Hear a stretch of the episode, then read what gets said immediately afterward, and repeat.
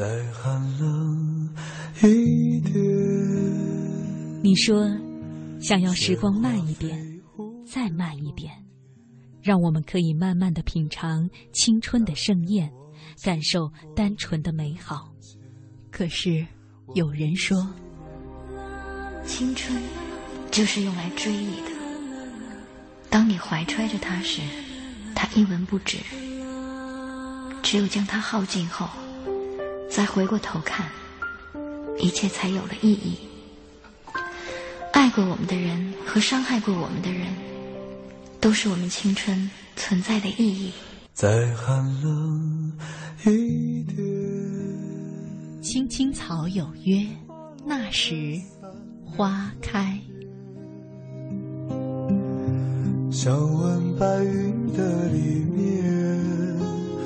是否有你相思化作的雨点？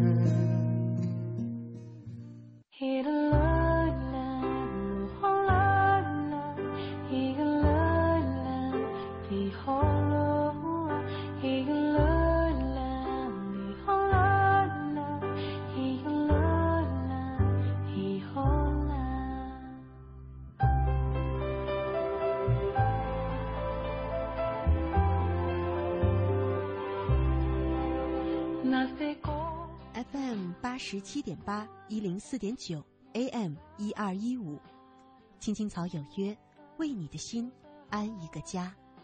收音机前的听众朋友们，草家的家人们，大家晚上好，欢迎准时走进由中央人民广播电台华夏之声为你带来的青青草有约。我是你的朋友乐西，在遥远的首都北京向你送去夜晚的问候。你在他乡还好吗？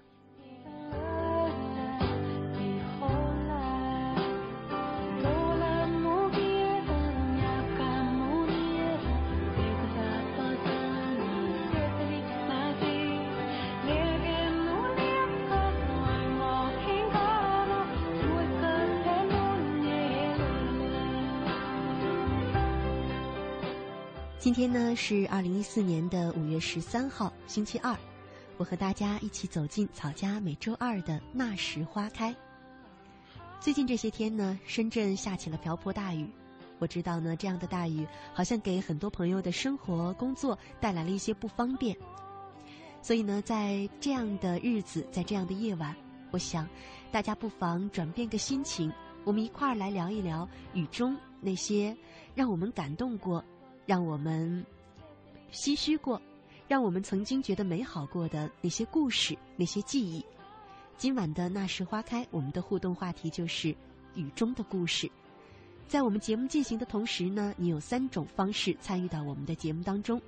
第一种呢，是在新浪微博上搜索“青青草有约”，选择加 V 字实名认证的账号，就是我们的节目。第二种呢，是在微信上查找。呃，公众号，在微信的右上角点击那个小加号，选择添加朋友，查找公众号“乐西”，快乐的乐，珍惜的惜，输入进去，关注我的账号呢，也可以和我互动。在那里呢，还会有一些专门为草家的朋友们呃举办的一些小活动。第三种方式呢，就是在腾讯 QQ 上查找 QQ 号码二八幺零零零六三八三。二八幺零零零六三八三，加我为好友，也可以留言给我。今晚我们一起来听属于每一个人的雨中的记忆故事。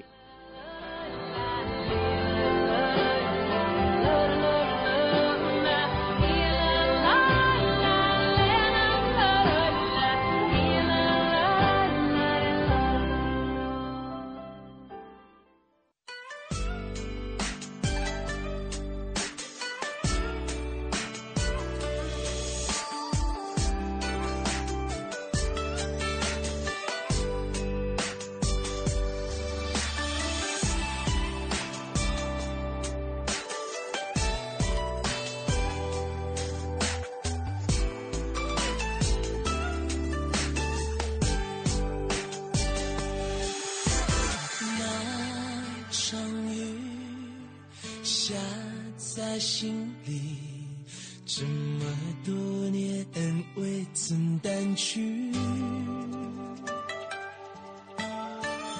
一面之缘的相遇决定来世今生的宿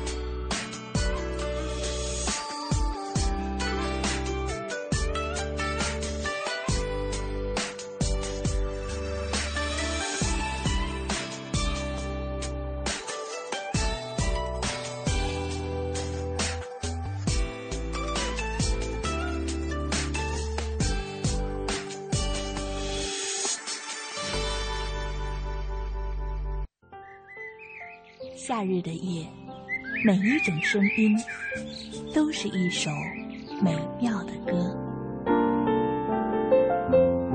仰望夏的夜空我们会轻轻哼唱熟悉的小调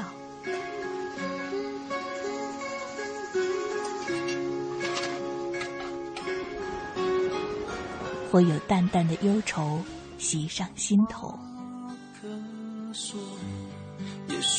虽因为漂泊，我闻了一壶小酒。或让童年的记忆带我们回到久远的过去。池塘边的榕树上，知了在声声的叫着夏天。或望着夜空的星星，憧憬美丽的未来。青青草有约，愿在每一个夏夜，慢慢倾听你的点滴心情。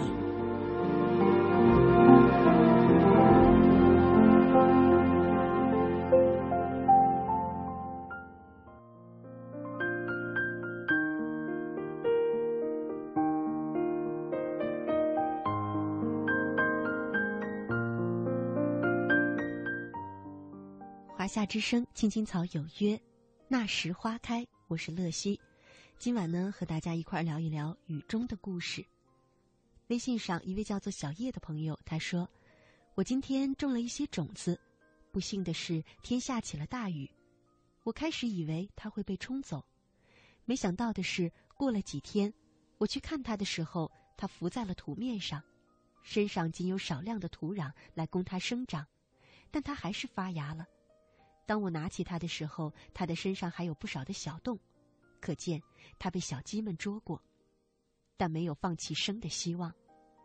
种子虽然在大雨的洗涤下，但它不像其他的种子，它比别人多了一份坚持，所以它成功了。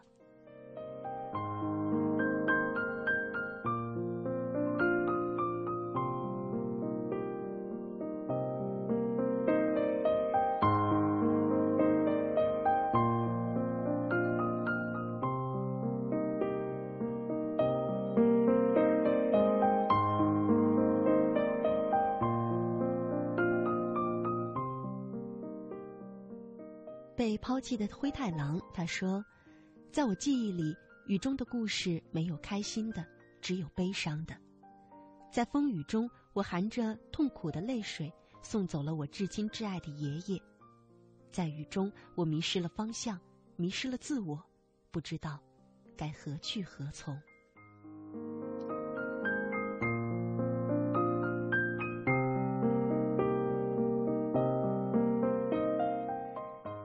接下来呢，就跟大家分享一篇文章吧，讲的也是这样一段，嗯，有一些伤感的故事，名字叫做《最后的早餐》。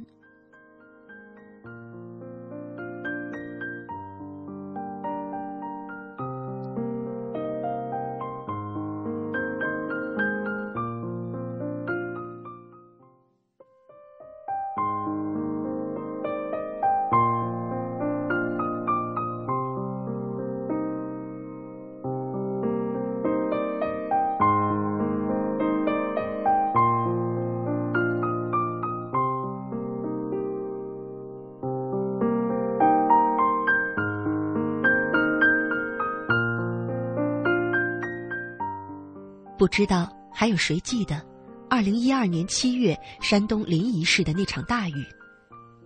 雨是在晚上九点多下起来的，那时我刚刚自医院回到住处，听见雨打窗子的声音。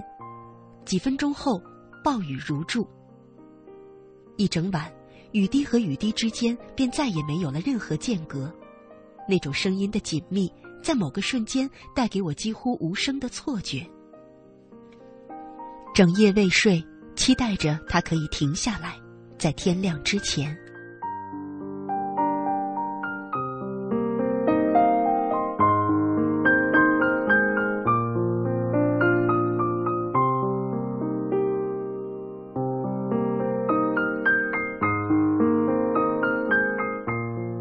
终究是未能如愿。四点半，雨势似乎渐弱。我去厨房，用微波炉熟练地蒸了三只鸡蛋，蒸好后倒入保温桶，在上面撒了厚厚一层白糖。平常是六点钟准时把鸡蛋蒸好，六点一刻出门但这样的天气无法借助任何交通工具，只能步行，所以要早早出发。换好衣服，T 恤、短裤和平底凉鞋，就是为了简洁和方便。然后把保温桶放入斜挎的背包，挂在左肩，右手撑起一把伞。五点钟准时出门。计算了一下路程，步行一个半小时应该足够。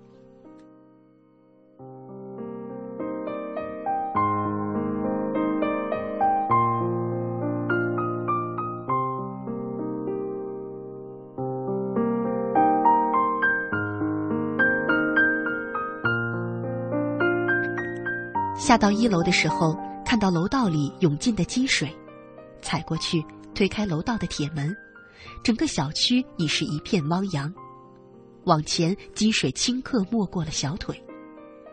趟着水走出小区，这个城市东高西低，小区在中央的位置，街道已犹如湍急的河流，水自东向西急速的奔涌。街道两旁的门面房齐齐地陷在河流里，简单目测，水深至少半米。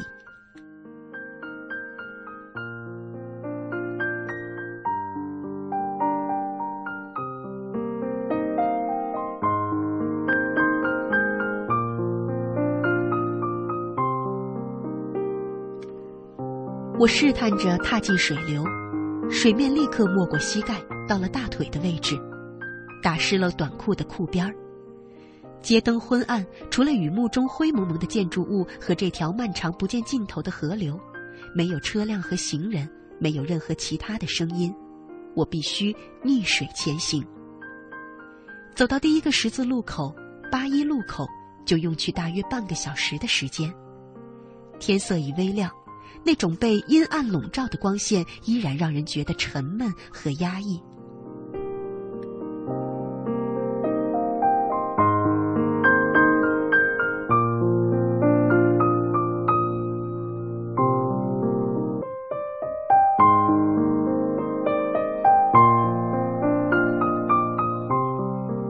着没有尽头的四下涌动的水流，我心底忽然生出深深的恐惧。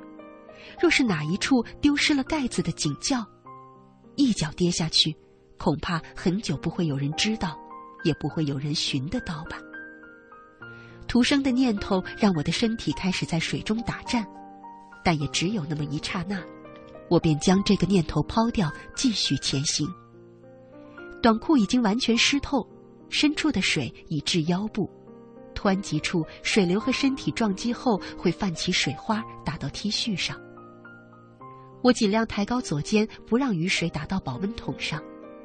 虽然知道无碍，但潜意识里还是会怕把鸡蛋羹给弄凉了。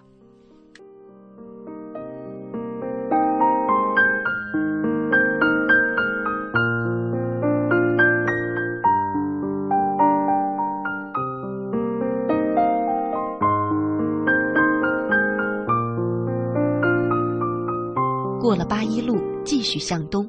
挪到了沂蒙路的时候，也终于到了地势略高的地方，水流依旧湍急，但水深明显下降，露出了膝盖。我看了看时间，已经六点半，也终于看到同我一样在这样的天气里出行的三两个人，撑着伞，趟着水，艰难的前行。沿沂蒙路向东走了几百米后，在市政府的门口，远远看到有保安站在路边。快走近时，他边比划边冲我喊：“两米之外有台阶，留神别摔倒。”我放慢脚步，小心试探前移，果然探到了一个略高的台阶。小心迈下去，路过他身边的时候，他说：“已经站了一个早上，生怕有行人在这大门外一左一右两个高台阶处出意外。”他说：“还好，一早上也没几个人。”姑娘，这样的天不在家待着，出来干嘛呀？单位放假，学校停课了。我笑一笑，没有回答，只是谢过他，继续朝前走，并用力加快了在水中的脚步。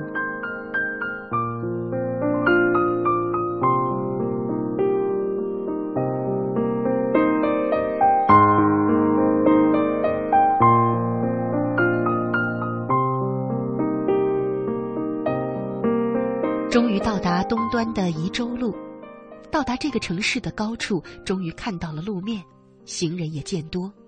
看看时间，已是七点钟，两公里的路程，我走了整整两个小时。这时，雨已经彻底停了，收起伞，我开始下意识的奔跑，皮凉鞋在脚上觉得很重，跑了几步，我把它们脱下来，和手中的伞一起丢掉。也不知道谁还记得那天早上，夷陵市的宜州路上，一个女子穿着湿漉漉的 T 恤和短裤，光着脚，抱着一个保温桶，在被雨水冲刷过的柏油马路上狂跑。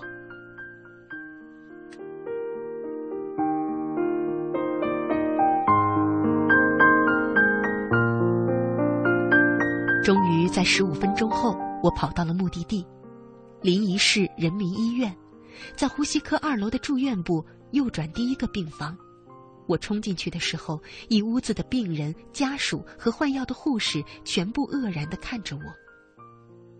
我望向靠近窗边的位置，哥哥正用毛巾给父亲擦手，然后哥哥也看到我，那么不动声色、沉得住气的男人，眼睛一下就湿了。他转开身去。我抱着保温桶走到病床边，喊了一声：“爸。”父亲看着我笑起来，没有愕然，没有惊异，甚至没有说我浑身湿透的狼狈。他的脸上只有笑容，虚弱到极限的笑容。然后他轻声问我：“放糖了吧？”“放了，放了很多，保证甜。”我拉过凳子坐在床边，打开保温桶。两个多小时后，嫩嫩的鸡蛋羹依然发着暖暖的热气，可以嗅到味道的香甜。我一勺一勺盛起蛋羹，慢慢的喂给父亲吃。甜吗？他点点头。好吃。一下子我如释重负，此时才感觉到脚上和腿上有几处尖锐的痛起来。低头才看到腿上、脚踝处和脚背，不知被什么划出了清晰的血印。然后浑身力气耗尽般的疲惫到整个人几乎瘫软。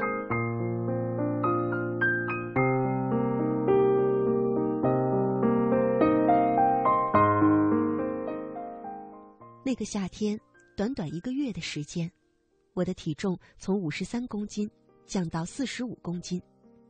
但是这一场艰难的跋山涉水，我竟然丝毫没有觉得累，前行的力量满满的。而直到这一刻，我累了，父亲似乎也是，吃了几口之后，缓缓的摇了摇头。那是父亲入院的第三十九天，他已经虚弱到除了微笑，连挪动身体的力气都不再有。那段时间，每天早上他只吃蒸的鸡蛋羹，而且要放很多的糖，他只要吃甜的。于是每天早上，我早早把蒸好的鸡蛋羹送到医院，六点半左右，喂给他吃。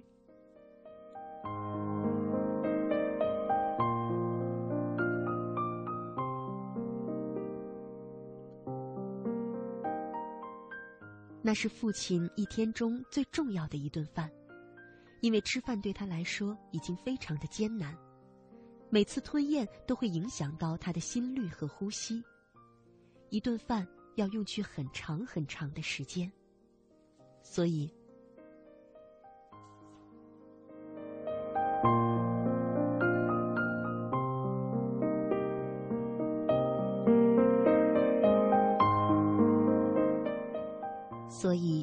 早餐这碗甜鸡蛋羹，重要性已超过了任何昂贵的药物，是他们的能量在延续着父亲最后的生命。所以，这一顿早餐值得我付出一切来送达。可这一次，父亲却没有能够吃完这一小碗鸡蛋羹，尽管他说好吃。然后，父亲也无法再进水和说话。两个小时后，他陷入了昏迷。当天下午，在被接回家二十分钟之后，父亲去世了。那场下在他生命中的最后一场雨，新闻里说是六十年不遇的。那顿他最后的早餐，跟着我在雨水里跋涉了两个多小时的鸡蛋羹是甜的。他说，很甜。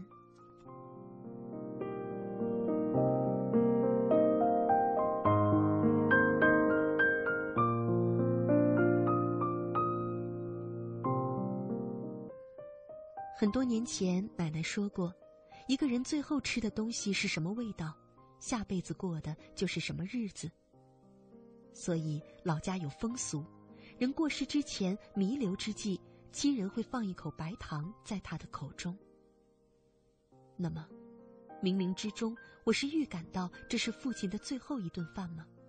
所以才不顾一切的要在这个雨水淹没城市的早上赶到他的身边，给他送着一碗甜鸡蛋羹。而他耗尽最后的心力，一直等到了我，等我来完成做女儿的最后的使命。这是他和我一对父女从没有过任何约定的一场人生最重要的约会。还好，最后。我们都没有爽约。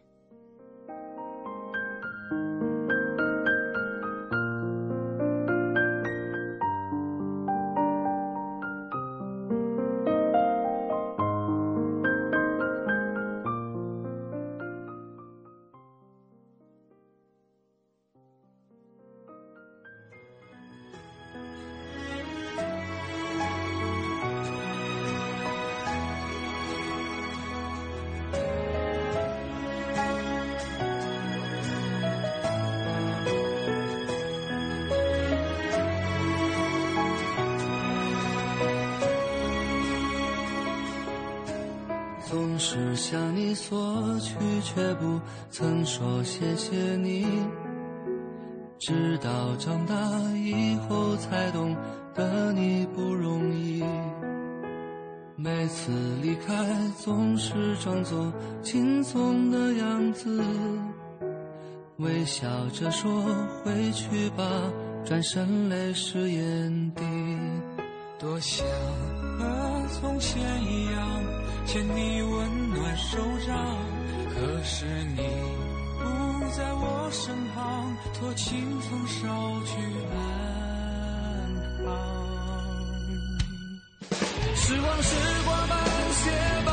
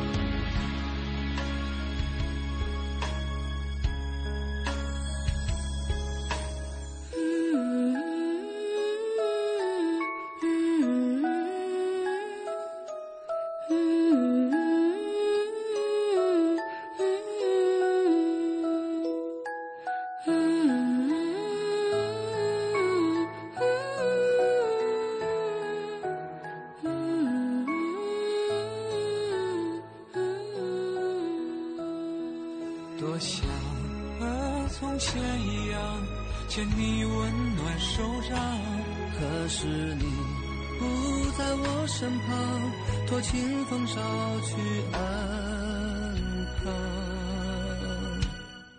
时光，时光慢些吧，不要再让你。您正在收听的是《青青草有约》，FM 八十七点八，华夏之声，欢迎您继续收听。再寒冷一点。你说，想要时光慢一点，再慢一点，让我们可以慢慢的品尝青春的盛宴，感受单纯的美好。可是，有人说，青春就是用来追忆的。当你怀揣着它时，它一文不值。只有将它耗尽后，再回过头看，一切才有了意义。爱过我们的人和伤害过我们的人，都是我们青春存在的意义。再寒冷一点。青青草有约，那时花开。想想问白云的里面，是否有你相思化作的雨点？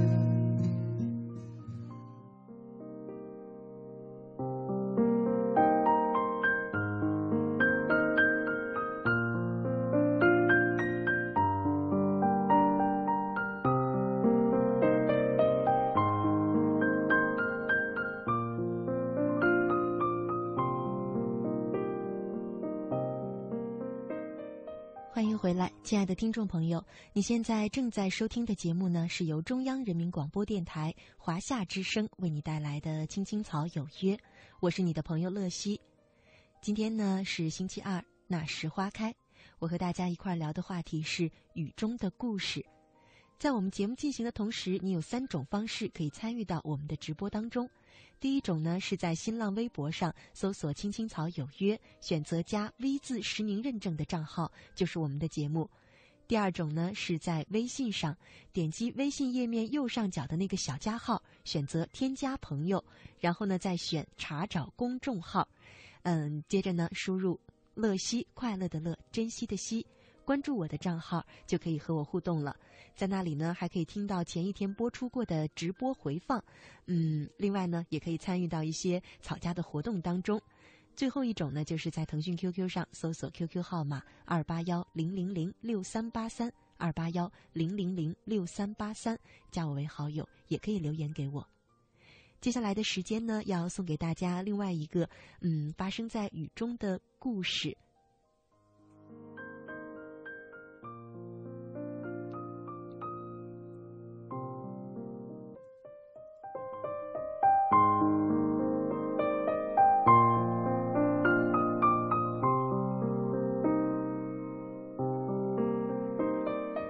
小雨是一个有洁癖的高中女生，她的课桌里总是整理的书是书，本是本，有条不紊，干干净净；桌椅也总是被擦拭的漆亮漆亮的，像是新涂了一层油。她从头到脚的衣着更是一尘不染，清新可人。让她烦恼的是，她洁癖的触及范围无法仅限于她自己，最起码她要干涉一下同桌。无论是擦拭桌椅还是整理抽屉，他都要把同桌的那一份代为劳动一下。他实在不能忍受这最近距离的脏和乱。以前和他做同桌的都是女生，他为他们搞清洁卫生，不但没有引来什么闲言碎语，反而为他赢得了不少朋友。但是现在不同了，他的新同桌是个男生，小雨难为的差点哭了鼻子。男生。这可怎么办呢？小雨既不能去帮他搞卫生，更不能目睹他比女生更甚的脏乱，又没有能力让他主动去改变自己的恶习。而且，即使想再换一个同桌，自己的洁癖在老师面前似乎也构不成足够的理由。寻思了很久，小雨终于还是下定决心替同桌打扫卫生。只不过每次打扫卫生的时候，他都是第一个来到教室，或者最后一个离开教室。很长时间里，对方都没有发觉。他原本就是个粗粗辣辣的男生，喜欢体育，迷恋足球，偶尔爱扯着嗓子唱上一句“妹妹，你大胆的往前走”，还常常会朝某个背景漂亮的女生打个尖利的口哨。冬天不戴手套，夏天不穿袜子。衬衣一星期不换，到下一星期还可以翻过来接着穿。他就连脸也从来没有用香皂洗过，既省事儿又省钱。就是这样一个男生，自然很久才会发现有人一直在悄悄地为自己整理着书桌。可是发现后，他也并没有先去沉静地寻思这个人是谁，而是豪爽地站起来对全班同学拱手说。哪位朋友把在下的书桌整理了？在此谢过了。小雨微微的皱了皱眉，然而还是不由自主的笑了。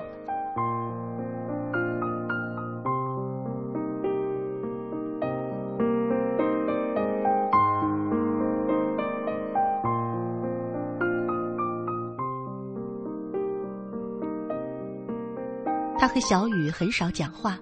但兴致好时，偶尔也会聊上几句，一副若即若离的样子。几乎全班的男生和女生看起来都是这种状态。但是很明显的，如果哪一天他们多聊了几句，彼此都会隐隐的感到分外的兴奋和愉悦。和男生做同桌其实也没有什么不好，小雨暗自这样想到。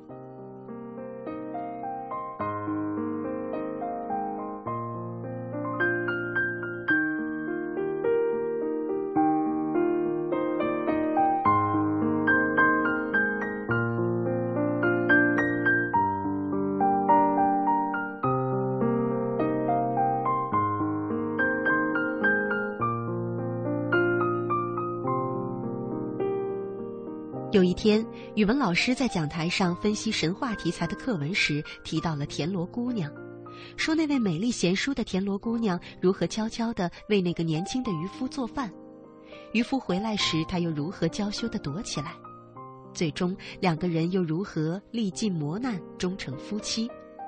这个故事逗得同学们在下面发出了一阵阵轻轻的哄笑。下课的时候，他忽然自言自语地说。我的东西也不知道是哪个田螺姑娘给整理的。小雨嗔怒地说：“你瞎说什么？”他看着小雨脸上的两朵红云，愣住了。他不过是在无意中说了一句：“小雨那么认真动气干什么？”小雨似乎也意识到了自己的失态，脸越发红了。他顿时明白了，嗅着小雨身上散发出来的淡淡的清香，再回想起小雨平时的一言一笑。他的心突然异样的震动了一下，宛如正在演奏的乐曲忽的变了一个柔和的调子一样，自己都被这奇妙的旋律迷醉了。但是从此之后，两个人的话反而少了起来。小雨依然为他擦拭着书桌，整理着抽屉。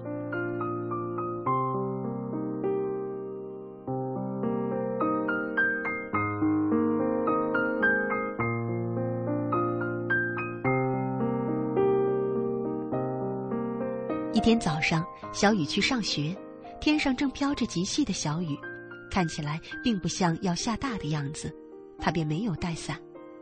不料时至中午，雨却突然下得暴烈起来，眼见着同学们一个个都走了，只有小雨还寂寞地待在教室里，心想：今天不是挨淋就是挨饿了。忽然，一个人出现在门口，是他，你把伞拿走吧。小雨忽然发现，他的声音原来可以这么轻柔，仿佛怕吓着自己似的。那你呢？我吃过了。小雨看了他一眼，他不会这么快就吃过饭的，他在骗人。可是小雨不能说破，如果说破，一来辜负了他的好意，二来撒这个谎似乎使他借伞的行为蒙上了几分居心不良、想献殷勤的色彩。俗话说得好。看透不说透才是好朋友啊！小雨接过了伞，吃过午饭回来，小雨给他带了两张香喷喷、热腾腾的葱花油饼。他接过伞和油饼，憨憨的笑了。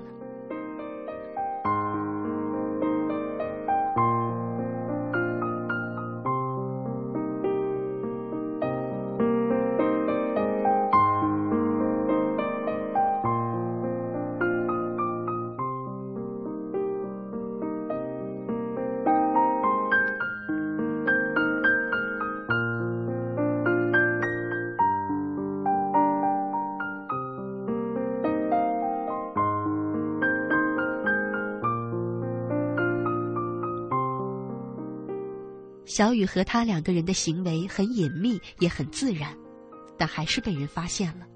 开始有人开玩笑的叫他许仙，因为小雨姓白。他们两人都明白这个玩笑的意思，但是都没有太在意。这样也没有什么不好。有时小雨居然会如此想，这么想着，自己也被自己的想法吓了一跳。可是过后还是会接着想下去。小雨仍然为他擦拭着桌椅，整理着抽屉，而且慢慢发现他的衣着打扮也洁净清爽了许多。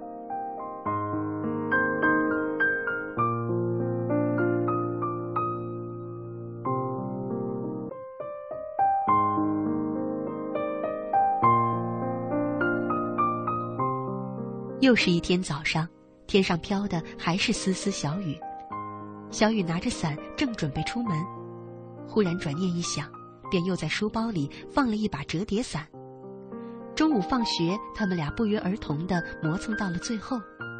我还给你带了一把伞。他们几乎是异口同声地说。两个人的心都在狂跳着。沉默了片刻之后，他们相视而笑。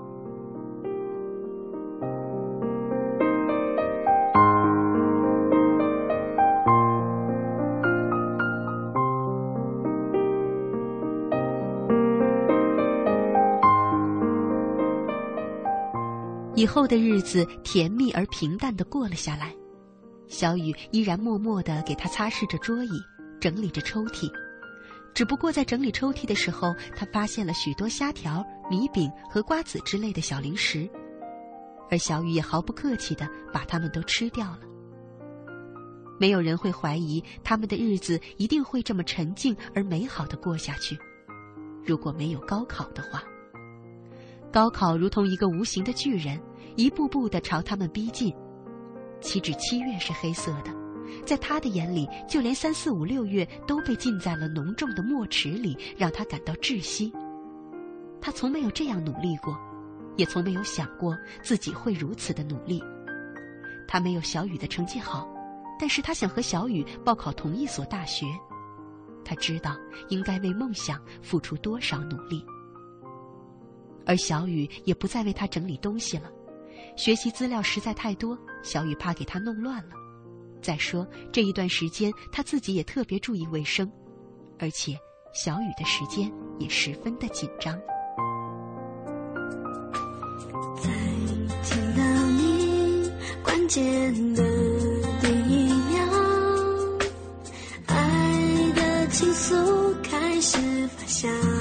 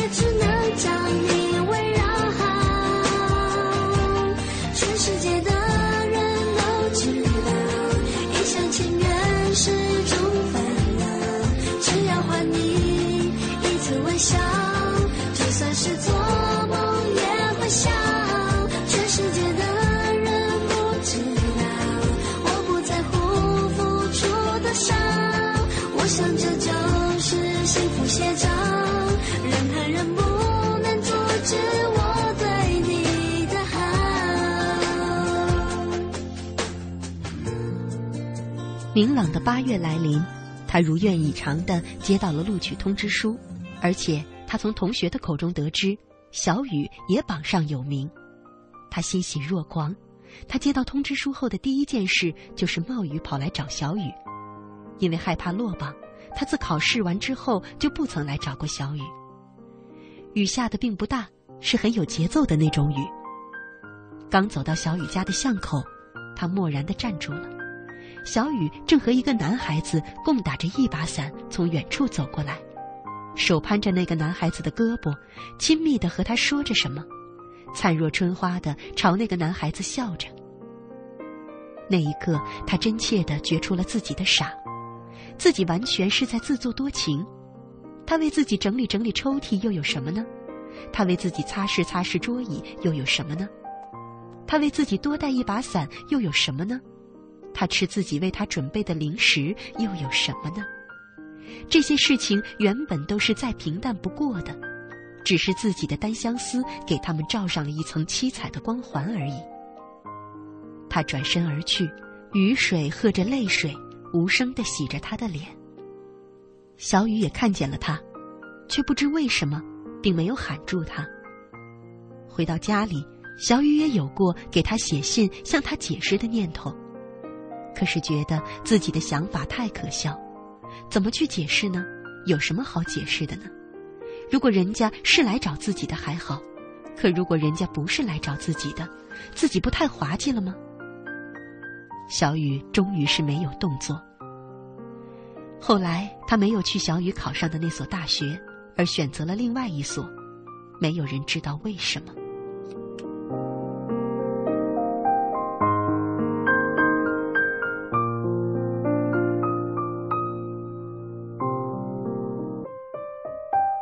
多年以后，在高中同学的聚会上，他们相遇了。此时的他已是一位沉稳洒脱的中年男子。而小雨也是一位风韵正佳的妇人。晚饭过后，他约小雨出去散步，两个人默默地走在霏霏的细雨中，一首歌远远地传了过来。是天上的雨，还是眼里的泪？还是我那颗透明的心？是天上的雨，还是眼里的泪？我只知道，脸上流着清澈的水。他终于缓缓地对小雨说。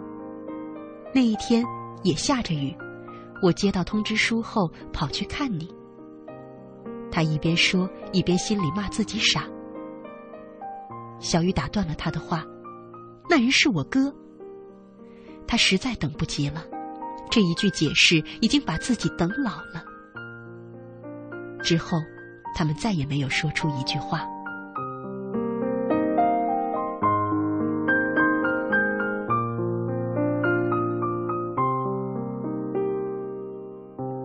回到餐厅，同学们正玩得高兴，一个男生正手持麦克风高唱《同桌的你》，谁看了我给你写的信，谁把它丢在风里。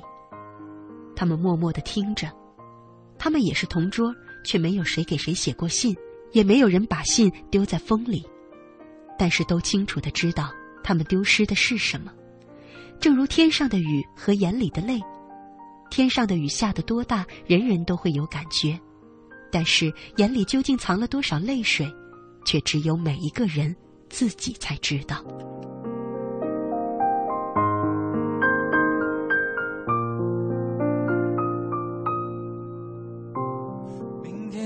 是否会想起昨天你写的日记？明天你是否还惦记曾经最爱哭的你？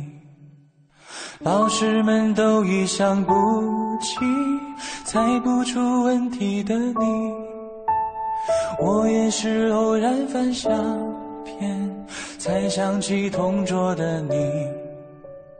谁娶了多愁善感的你？谁看了你的日记？谁把你的长发盘起？谁给你做的嫁衣？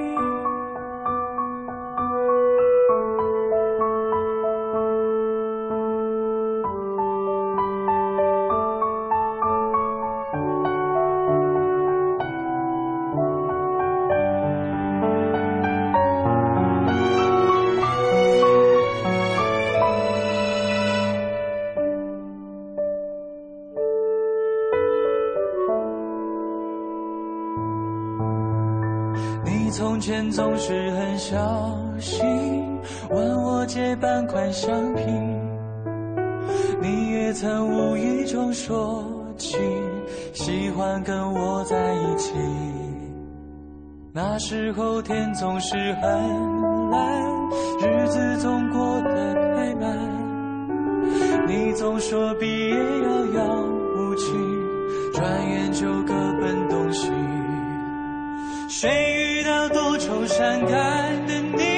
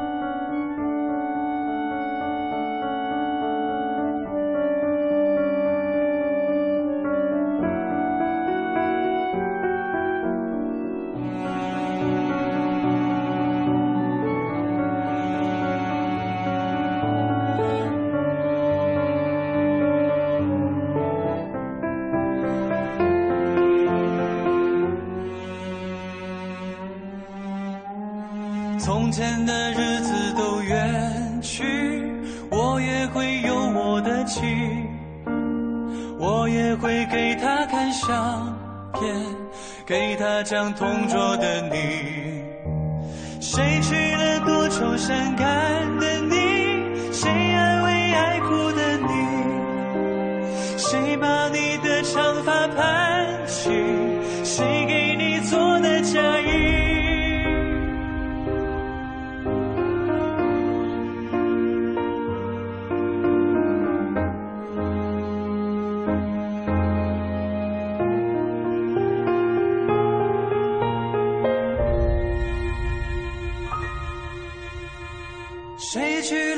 愁善感。